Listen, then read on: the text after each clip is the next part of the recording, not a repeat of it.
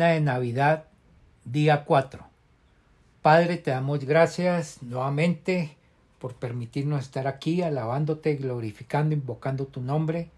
Ilumínanos, muéstranos, revélanos, háblanos a cada uno, a los que están escuchando los podcasts, Señor.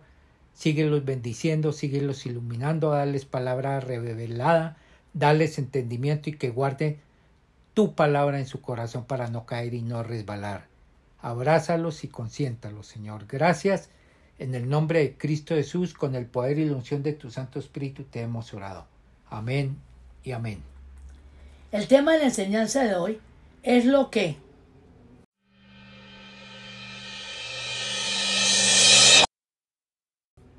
la Navidad vino a destruir. Leamos la pastor en Primera de Juan 3, versículo 5 y versículo 8. Pero ustedes saben que Jesucristo se manifestó para quitar nuestros pecados y Él no tiene pecado. Ahora, ahora sí, perdón, versículo 8. El que practica el pecado es del diablo, porque el diablo ha estado pecando desde el principio. El Hijo de Dios fue enviado precisamente para destruir las obras del diablo. El apóstol Juan en esta primera carta nos dice dos veces por qué sucedió la Navidad es decir, porque el Hijo de Dios vino al mundo en forma humana. Primera de Juan 3, del 1 al 10. Leámoslo nuevamente, pastor. Ah, perdón. Primera de Juan 3, 1 al 10. Leámoslo, pastor. Fíjense qué gran amor nos ha dado el Padre que se nos llame hijos de Dios. Y lo somos. El mundo no nos conoce precisamente porque no lo conoció a Él Queridos hermanos, ahora somos hijos de Dios, pero todavía se nos ha manifestado, no se nos ha manifestado lo que habremos de ser. Sabemos, sin embargo, que cuando Cristo venga, seremos semejantes a Él, porque lo veremos tal como Él es.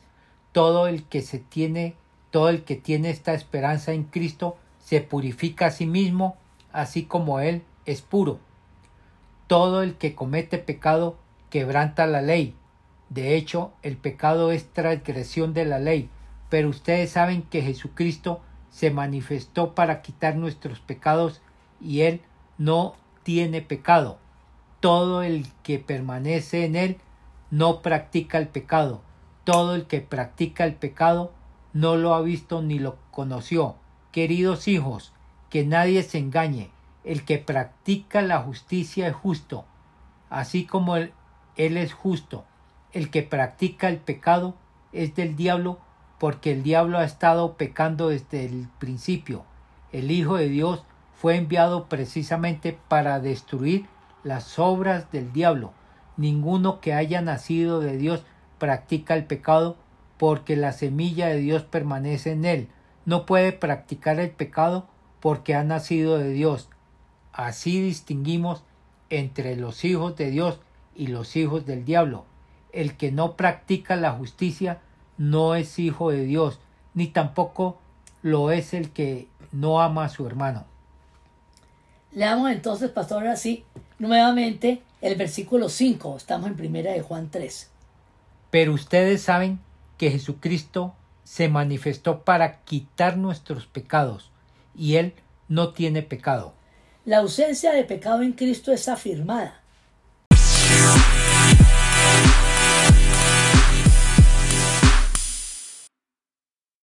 Él no tiene pecado y la razón de su venida también es afirmada. Se manifestó para quitar nuestros pecados. En la segunda parte del versículo 8 no lo recuerda. Pastor, por favor. Porque el diablo ha estado pecando desde el principio. La idea que el apóstol Juan tiene en mente al mencionar las obras del diablo es el pecado que el diablo promueve o patrocina. Leámoslo en la primera parte del versículo 8, estamos en 1 Juan 3. El que practica el pecado es del diablo. Entonces nos queda claro que las obras del diablo que Cristo vino a destruir son las obras del pecado. Por esa razón es que el apóstol Juan nos dice dos veces que la Navidad, la venida del Hijo de Dios,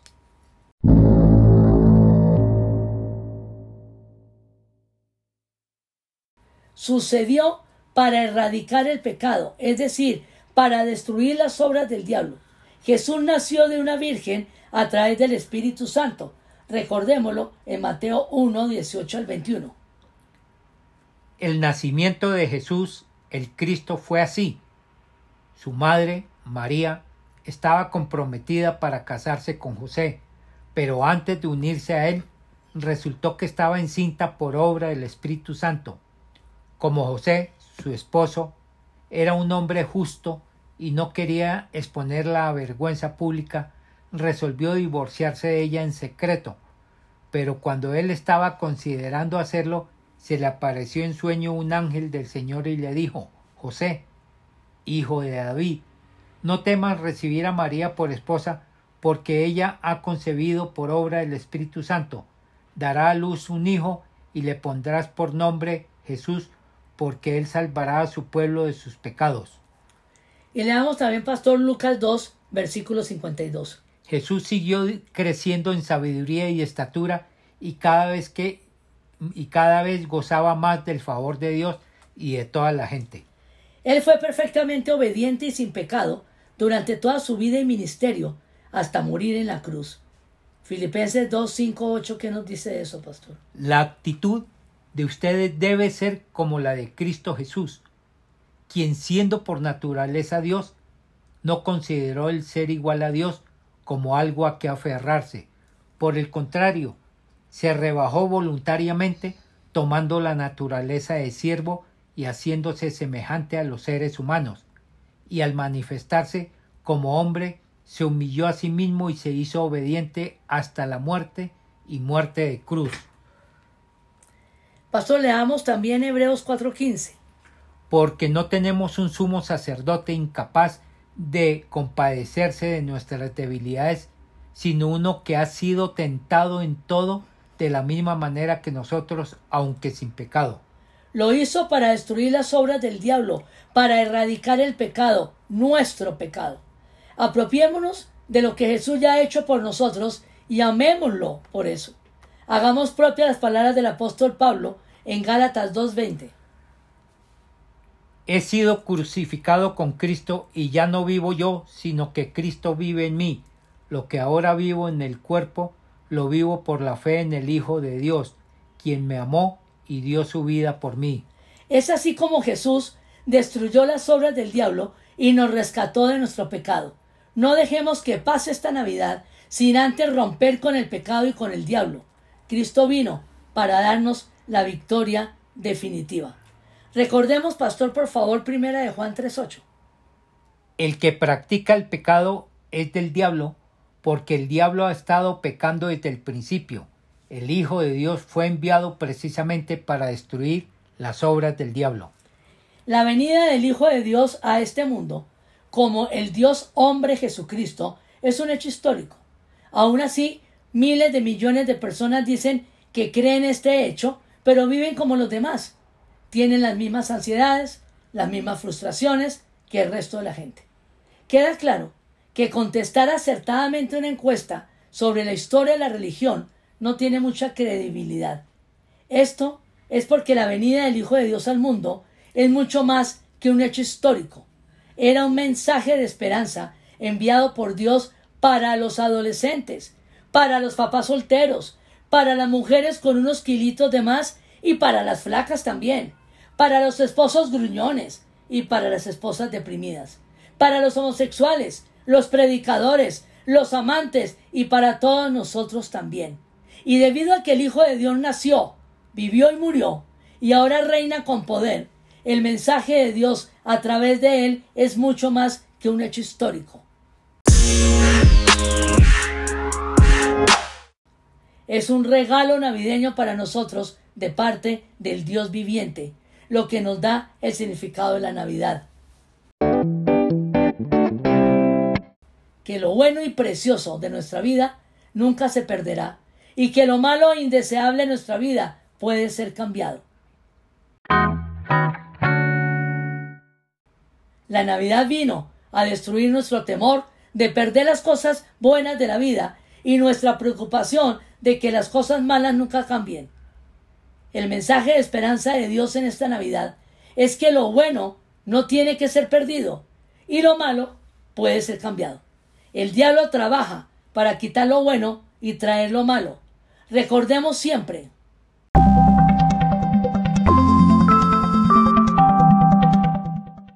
Jesús vino para destruir las obras del diablo.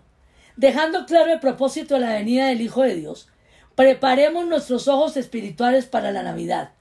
Vamos a Mateo 16, 15, 17. ¿Qué nos dice esta porción de la Biblia, pastor? Ustedes, ¿quién dicen que soy yo? Tú eres el Cristo, el Hijo del Dios viviente, afirmó Simón Pedro.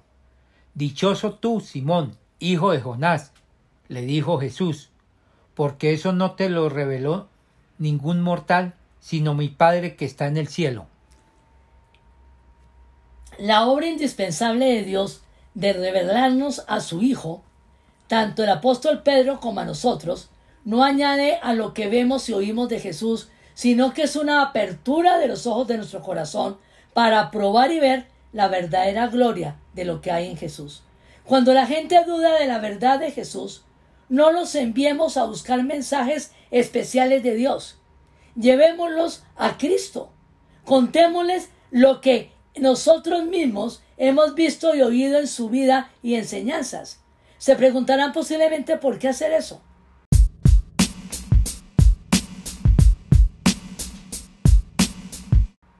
La razón es porque es ahí donde Dios emite su poder revelador. Dios ama glorificar a su Hijo. Dios ama abrir los ojos de los ciegos espirituales cuando miran a su Hijo. Dios no nos revela a su Hijo viniendo y diciéndonos, abro comillas, miren, Mario Isabelita, yo sé que no ves nada magnífico en mi hijo, no lo ven como glorioso, divino ni atractivo, por encima de todos los bienes terrenales. No lo ven como el tesoro que los puede satisfacer y no ven la belleza de su santidad, sabiduría, poder y amor. Pero créanme, Él es todo eso, solo créanlo. Cierro comillas. No, eso no es así. Así no sucede. Una fe así no honraría al Hijo de Dios. No puede glorificar al Hijo.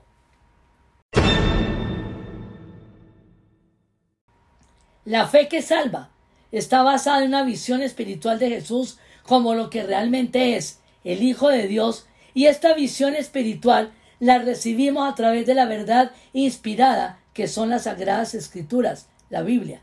Así, los ojos de nuestros corazones son abiertos para reconocerlo y recibirlo, no por medio de la sabiduría humana, sino por medio de la obra reveladora de Dios, su Padre. En 2 Corintios 4, 6, el pastor, el, apóstol Pablo dijo, léelo, pastor. Porque Dios, que ordenó que la luz resplandeciera en las tinieblas, hizo brillar su luz en nuestro corazón para que conociéramos la gloria de Dios que resplandece en el rostro de Cristo. ¿Cómo vamos a preparar nuestro corazón en esta Navidad para recibir a Jesús? Fijemos nuestra mirada y concentremos nuestra mente cada vez que leemos su palabra en la Biblia. Vayamos más allá de nuestra propia humanidad. No nos contentemos solo con leer. Se trata de entender lo leído para así poder practicarlo. La Biblia no es para leerla por leerla, hay que entenderla para que la podamos poner en práctica. Para rumiar. Debemos, debemos pedirle a Dios en oración que nos dé ojos para ver y oídos para oír y mente para entender, para que podamos exclamar junto con el apóstol Pedro, tú eres el Cristo, el Hijo del Dios viviente. No es suficiente solamente en creer en Jesús. Hay que recibirlo en nuestro corazón con fe. Como lo dice Juan 1.12. Mas a cuantos lo recibieron, a los que creen en su nombre, les dio el derecho de ser hijos de Dios. En Romanos 10, 9, 10 dice que si confiesas con tu boca que Jesús es el Señor y crees en tu corazón que Dios lo levantó entre los muertos, será salvo, porque con el corazón se cree para ser justificado, pero con la boca se confiesa para ser salvo. Si has recibido a Jesús en tu corazón, eres un hijo de Dios. Si no lo has recibido, te invito a que digas esta oración de todo corazón, con la boca, voz audible, creyendo en tu corazón. Así nos da el derecho de ser hijos de Dios. Repite con todo tu ser, cuerpo, alma y espíritu. Con tu boca, creyendo en tu corazón esta oración. Señor Jesucristo, ahora entiendo de que me amas y te necesito. Gracias porque moriste en la cruz por mis pecados. Te abro la puerta de mi corazón y te recibo como mi Señor y mi Salvador. Te cedo el trono de mi vida. Hazme la persona que tú quieres que yo sea. Gracias por darme vida eterna. Amén y amén. Si la hiciste, si repetiste esta oración con fe, a partir de hoy eres un hijo de Dios.